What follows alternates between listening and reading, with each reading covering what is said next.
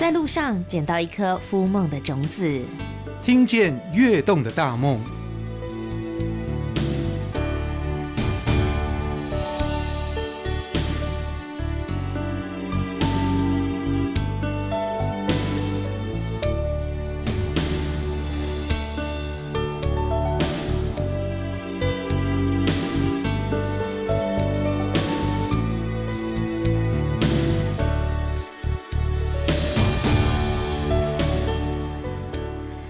见跃动的大梦。今天我来了一个胆子很大的朋友，他说要带我这只旱鸭子去划独木舟。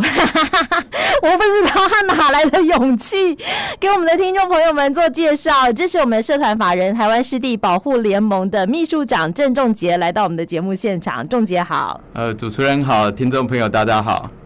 旱鸭子也可以划独木舟吗？没错，没有问题。对。对，这是我们很常遇到的问题，可是我们都觉得这个都 OK 的。真的吗？真的真的。可是旱鸭子一定是本身就怕水，对不对？或许啦，可是有时候我们会，我们的经验上是觉得说，其实怕水有可能来自于他可能以往的生活经验。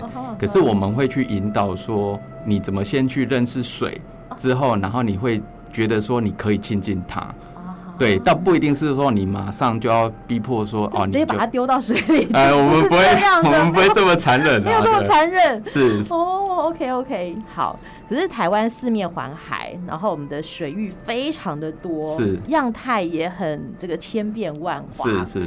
那我们刚刚讲到说，重杰来自于台湾保护湿地联盟，湿地保护联盟，湿地保护联盟 都可以。我我想问一下。湿地是什么地？这是先给我们的听众朋友做个介绍。你跟我说大海，我可能知道；是小溪，我知道；是我们附近的旁边的什么曾文溪、巴掌溪，我知道。哎，但是湿地是什么？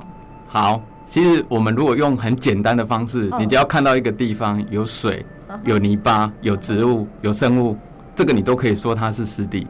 所以，所以可以，可以，可以，哎，对对对，这样子湿地的范围就太多太，其实太多是非常非常广泛，没有错。只是当然我们会去强调，就是说很多是属于湿地环境，可是有没有到说，哎，那样的情况需要呃，它能够被保护，或者说我们要去做点什么，那个就到未必。我们只是要强调说，湿地其实是跟我们的生活、跟我们所处的环境，其实是到处都是的，息息相关。相关，等一下。对。为什么我们家后面的那个小池塘都看起来脏脏的？它需要被保护，它跟我们的生活息息相关。是，它到底有多重要呢？是，其实应该是这样做啊，就是说我们很多，譬如说人类食物的来源，有很高的一个比例，其实是跟湿地有相关。是吗？是。那再来一个是，其实它跟我们的整个气候的一个变化调节，其实也都有关系。哦，为什么？对啊，因为它其实是整个一个自然运作里面很重要的一环。然后再来，我们又特别会需要在这几年去强调一件事情，就是，呃，这种气候变迁可能造成的一些哦，比如说淹水、洪泛的问题。其实，如果就湿地来讲，它在这个过程里面其实又扮演了很重要的角色。哎，只是说这以往我们一般来说，台湾对于湿地的这种观念或者是一个教育的过程，其实没有被强调出来。啊，只是说我们希望说，慢慢的能够去把这件事情。告诉整个社会大众，这样，嗯，对对对。好，我们到高山去享受森林浴，你会觉得哇，好美哦，好，到处都是，好比说，呃，柳杉啦、快木啊，觉得好棒。到海里去，对不对？哇，台湾这个就是深蓝色、湛蓝的海洋，可是湿地往往给大家一个就是。可能比较复杂、脏乱这样的一个印象，好，所以你要去亲近它，怎么亲近它？刚刚仲杰讲到说，其实湿地在我们生活当中有一个举足轻重的地位。是，我刚刚想到，我们台南现在盛产的菱角，它是不是就算是湿地？是，没错，没错，没错，对不对？对，湿地上头有很多的生态，是，我们可能有一些很棒的呃水鸟，是它就在这里繁衍，是是，所以我们台南也有水雉园区，是是，这个跟我们思盟以前也是有一个关联性，哦，对对对。好，那你就说它跟这个大自然，我们气候变迁有没有关系？嗯，洪水来了有没有关系？是是，至少它可以起一个制洪的作用，是，是吗？是，没有错啊，所以它真的很重要，很厉害。嗯，只是以往我们好像对它认识不多。对，没错。啊，所以现在我们要加深大家对他的印象。尤其是好的印象是，是当然当然对，这个其实就是我们这几年一直想要努力的一个方向哦。就是以往可能呃讲湿地大家比较不了解，然后甚至更何况你要谈保护湿地这个部分，天方夜谭哇，那个就是非常困难。那我不认识他的人，我干嘛保护他？对对对对对，所以我们现在反而有点转个念哈，去思考，就是说，如果我们从社会大众的一个角度来看。我们倒是应该是先用大家可以接受或者说喜欢的方式，去告诉你说啊，那它是什么，它的重要性。那或许大家先接受了之后，进而有可能有一个机会去认同，甚至支持。哦，不一定是说我们一定要用很呃深的一些理论哦，跟你讲说啊，师弟他在整个科学上怎样怎样。别别说这个太沉重了。对，所以我们其实在往这个方向努力。没有错、哦，所以首先让大家亲近他，喜欢他，是，所以我们有独木舟的活动，没错，好啦，那我想问问看，湿地我们现在渐渐的，你仔细想一想，他其实在我们生活当中有一个举足轻重的一个重要性。那慢慢的哈，我们要这个了解他，要认识他，保护他，所以我们有一个台湾湿地保护联盟。嗯嗯，那我们联盟的任务现在主要是有哪些呢？是，是我们先。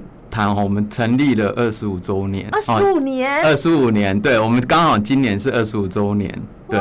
那我们其实如果从以往，我们确实是会比较去针对，就是说一些比较重要、珍贵的物种，或者说甚至它已经可能濒危的一个状态，那我们要先去做一个保护。是哦，这个因为这个是有一点迫切性，要先像什么东西是我们迫切保护的？譬如说，刚刚主持人提到水雉。哦，水质是吗？是他当初就呃，我们十几年前、二十年前那时候在谈水质的时候，呃，就那时候的一个调查资料显示，它大概整个台湾不到五十只的族群量。欸，这个其实在一个物种来讲，大概已经算是差不多快要灭绝的状态。那时候好像是二级濒危。就是那那后来那是后来因为有这样的一些依据跟呃大家的努力，它就是被列为是这样的一个保育类物种，然后后面再开始有采取很多的一些一系列的保育措施。对对对对。所以现在我们在台南的菱角田，确实偶尔可以看到这个呃这个所谓的水质在上头凌波微步。是是是，现在已经大概整个已捕查的量已经达到一千多只的一个族群量。我所以其实这个过程，有时候我们没有去谈的时候，大家不知道说，原来其实我们身边已经有一个物种，它可能曾经快要消失了，可是经过有一些人的努力之后，大家呃终于有机会能够再稳定，或者说哎。常态的可以看到它的一个身影，这样。可是二十五年来，我们不是只有让水质倍数成长，是这么小一点点的成就而已，是还有更多，对不对？对，所以像例如再一个举一个例子，大家可能比较耳熟能详的黑面琵鹭，黑面琵鹭跟我们湿地也有关系，当然有关系啊，它从国外飞来的，哎，对啊，可是它在这个地方，它所需要的栖息，它需要觅食活动的区域，都是在湿地啊。所以当然跟湿地有关系啊，是耶，对对对，而且它当初在以台湾来讲，它最主要的一个栖地就是在我们台南，哦，曾文溪口。现在大家比较知道曾文溪口有一个黑面琵鹭的保护区，这个也是在当时候的一个呃保育的过程里面被划定的。对，那像这样的一个情况，本来以前我们可能会有听过所谓的呃滨南工业区的一个开发，那这个都是因为以前。台湾在整个西南沿海，会比较容易觉得说啊，有广阔的土地来开发这种工业建设，对。那因为这样的情况，其实他们的栖地就会受到影响。没错，哎，对对对。可是，哎，我们在黑皮的保育上头也算是国际闻名的喽。是，没有错，没有错。哦，到目前为止，像今年来了至少有两三千只以上了吧？其实它现在的量哈，算整个以台湾来讲，甚至搭配着整个呃全世界的一个族群量，算是整个这样的一个保育措施有那个。成效，所以它逐年是往上在增加的，而且是相对是比较稳定。再来一个，就是它从比较以前，呃集中在台南这个曾文溪口的七地。现在慢慢的，我们也发现到说，它其实往北往南都有开始有这样的一个族群的一个拓展。真的，对对对。那其实这个也需要有赖于说，我们在各很多的这些湿地的保育，要能够有去把它保护下来。那这样它才有机会说，哎，随着它的族群量增加，那它有更多的一个栖地可以。到那边去这样子。真的，哎、欸，我们喜欢的像这个水质多漂亮啊！是黑面琵鹭多么的珍惜呀、啊！是他们来到台湾，爱上台湾的湿地。是但是有没有一些我们觉得也蛮讨厌的这个，蛮讨厌的这种不速之客来台湾的有吗？有是有，也是有，是不是？也是有。好比说，好比说，呃，或许有大家听过的。埃及圣环，埃及圣玄哦，埃及圣玄，对对对，那个那个叫做什么？就是死神之鸟。哦，对，因为就是说它的那个鸟嘴、鸟喙的部分哈，比较有点像死神拿拿的那个镰刀的那个形状。对，那这个就是一个呃，算是蛮指标性的，就是说它可能是因为一个人为引进的关系。然后整个就是拓展到整个台湾野外的一个环境里面，这样。对啊，前几年也在我们的湿地出没，都有都有。现在比较少一点。就是在这一两年，就是政府算是有蛮大力的去做一些呃移除的措施。那看起来就是目前来说是有它的一个成效性，所以它的那个量，我们在包括我们自己在我们呃，譬如说以二人系来讲，在几年前。呃，我们的印象中大概都差不多每一年有差不多二十几只的族群，就是这个埃及圣选的族群在出现在你的在我们二仁溪这边。那这几年来讲，哎，就是有时候可能就比较没有看到，或者是呃有看到的时候，大概数量就是个位数。嗯，对，所以仲姐你都喜欢鸟是不是？我其实也没有说都，你刚刚讲的都是鸟哎，没有没有，其实应该是说哈，湿地不是只有鸟，当然不是，当然不是，只是说呃，一般我们会比较容易提出来，或者是说，因为在很多的物种里面，鸟类算是呃，对一般人来说，它容易观察，容易可以去想象得到，或者说容易亲近得到的这种物种，所以我们才会比较说是以鸟类来做一些举例。哦，或者说我们要借由鸟类的一些方式来做哦，比如说你做一个宣传，哦，做一个指标，那能够比较有机会让大家有一个印象。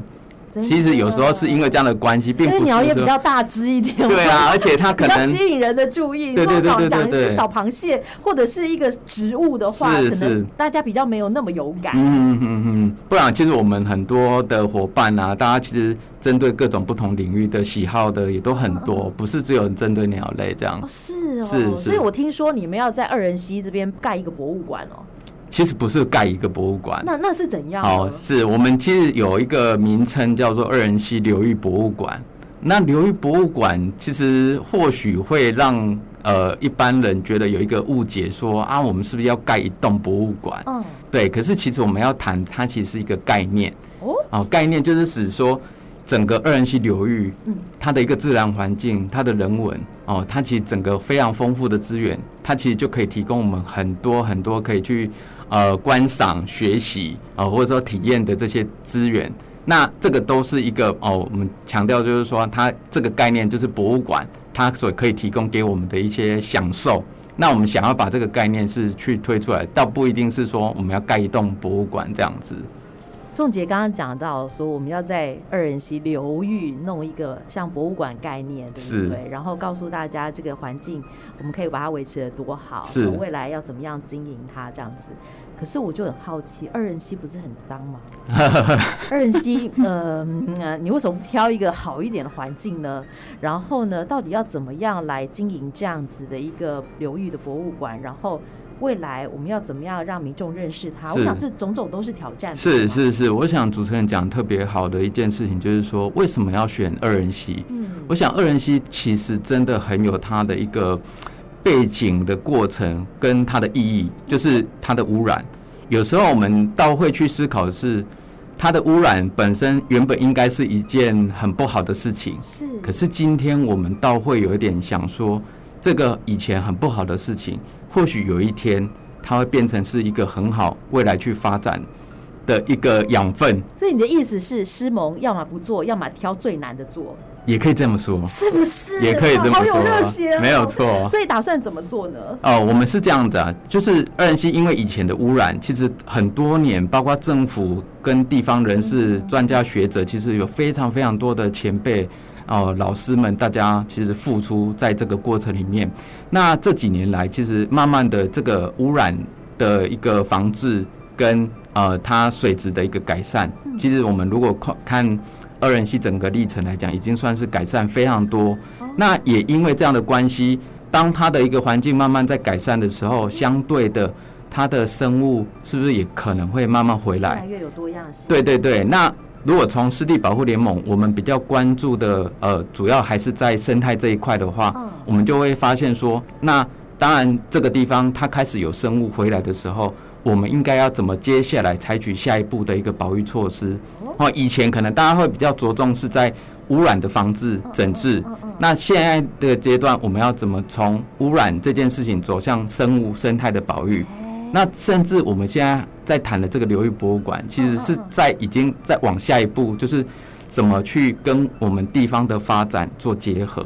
哦，是，所以以往污染很严重，对，不要想说里头有什么生物，是是，慢慢慢慢整治以后，里面有鱼了，是是，就给大家一个一点希望，一点雀跃的那个情感出来了。但现在不只是这样，嗯，我们现在就是要跟在地结合，对，让大家来认识他，保育他，对对，然后跟我们的生活做连接，对，所以就是说，我们先做的一件事情，我们大概差不多在二零一三年的时候进驻到二人溪这边来。然后到了这边，我们开始做第一件事情，我们先去要做生物资源的盘点，就是说，呃，我们总是要先了解。博物馆也是这样啊，先盘点我们的东西。对啊，因为其实为什么要这样讲，就是盘点资源这个本来就很多工作的一个基础功。是。你要先掌握到这边有什么，我们才能够去谈。那我们要怎么做？是。对，所以这个就是我们先去做，然后慢慢的，我们先掌握好说。啊这边有什么样的一些生态生物之后，我们再依据我们的一个掌握的资源去确认说，那我们的一个保育策略要怎么执行？对，然后在整个二仁溪流域里面，我们那时候是针对下游这个区域，它有一些河滩地啊，它有没有可能去配配合政府的一些工作呢？我们把它营造出一些呃湿地的环境出来。然后再有机会增加更多生物的栖地，我们是先从这样的方式去做一个试验。等一下，这些地都是我们可以用的吗？可以，可以。可是当然，其实这个都是属于呃公有地，在河滩就是河川里面的那些河滩地，所以其实我们在做这些东西都是很重要的。我们其实也要强调，很多公部门其实他们是很愿意支持。然后只是说，我们要怎么民间跟政府部门，大家要有一个好的沟通，不一定都是说，好像永远谈保育就一定是要跟政府有一些对立的，对对，其实不是这样，而是大家先愿意坐下来谈，然后了解说，哦，政府它，呃，譬如说以河川局，它对于河川的管理的立场，那我们怎么在这样的一个管理之下，我们就是大家不不互相违反的一些问题的时候。有机会，他也可以去营造出七地。那显然，我觉得我们这样的一个做法是有，哎，是有获得就是政府单位的一个接受、采纳跟支持。然后，呃，我们后来用这样的方式去把一些七地环境营造出来，也发现说，哎，原来对政府单位他们也会去看到说，原来其实有时候我们谈。呃，河川的管理整治其实也不必然说对于生态一定是有负面的影响，有没有可能大家其实是共同可以创造出一个好的，有双赢的，对双赢的一个方式，这个其实都是有机会的，只是说大家要愿意坐下来谈，然后把那个方向拟定出来。对对对对对，没有错。所以二零一三年到现在八年了耶，是。八年来你觉得最有成就感的是什么？其实最有成就感就是当。我们在那边，因为我们都常态在那边活动，所以如果有一天我们又看到了某一个比较特别的礁刻鸟类，或者说螃蟹生物等等，它出现在这里的时候，哇，我们就是会特别觉得很开心、很欣慰，或者实力讲实力，这样子我们无感。就是好，如果要讲实力，好，OK，我们刚刚提到的那个黑面琵鹭，哦，各位。所以在二人溪畔也会出现吗？有，我们营造的湿地里头，它来了。有有，没错，就是以往我印象中，在以前是没有这样的一个资料。那在我们二零一三年来这边之后的大概两三年左右，二零一五一一六差不多那个时候有出现了第一，我们看到的第一只。它对来这边，可是它的时间很短，而且也只有单只哦，所以这个其实还是嗯，还是只是些尾，我们都有点看。想说他是不是迷路？对对，就是有点类似像这样，没错。之后呢？之后呢？那之后就是在这里几年，好像哎，又没有看到他的身影，一直到今年。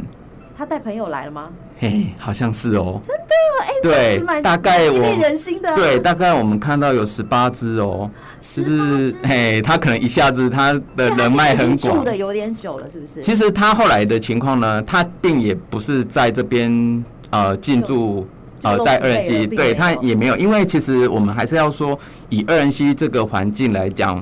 呃，并不是那么的适合。它冰箱不够大。哎，对，可以这样说，没可以这样说，就是那个家不够大，然后冰箱不够大。可是如果说至少我们也可以谈，它就是有一个还算勉强适合让他休息、补给、补给的那种环境。超商，我至少来买一个什么？对，汉堡，这个稍微冲击一下，我上个厕所，但是我要去别的地方。是是，所以我们要讲的是，虽然你说，哎，他没有办法是到。一个黑面琵鹭稳定的栖地，可是我我们会认为说，光能够有一个是黑皮的超商哦，我们对我们来讲就已经是很开心了。对，哎、欸，所以真的是小有成就哎。是是。那现在我们要把成就跟我们的听众朋友们做分享，也希望大家来认识湿地。所以我们在湿地上头，其实我们有一些课程在进行。是。是我们除了我们刚刚讲到的这种呃呃独木舟的课程之外，是，是不是还有一些其他的？有。我们呃课程其实是还蛮多样，从鸟类相关的，然后蟹类，像我们也有陆蟹的夜观。哦、那这个哇，这个其实也很受到欢迎。对，因为尤其是那个爸爸妈妈对很喜欢带小朋友来看，这、晚晚上的时候来看那个螃蟹。然后植物的部分也会有做观察。再来一个就是，甚至连那个水里面的一些小昆虫。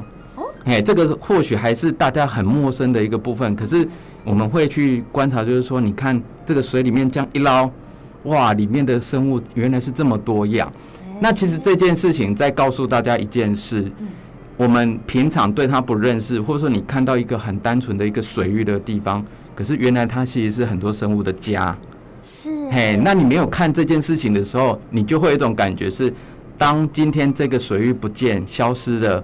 你不会有什么感觉，可是如果你我来上过课了，我对。宋杰老师认识了，对你，当你知道说原来这个地方是很多生物的家的时候，有一天它可能会消失，你是不是会觉得说？哎、欸，不对啊，它不是只是一个水域消失，它是很多生物的家就不见了。没错，对，是这样子的。而且我们也不能够让我们童年消失，是，对不对？所以要努力的让它维持下来。是，是。那未来呢？未来我们师盟还要做些什么事情？我们未来刚刚提到，我们希望有一个算是一种企图心，或者说 又要自己找麻烦的一些事情。对，就是说。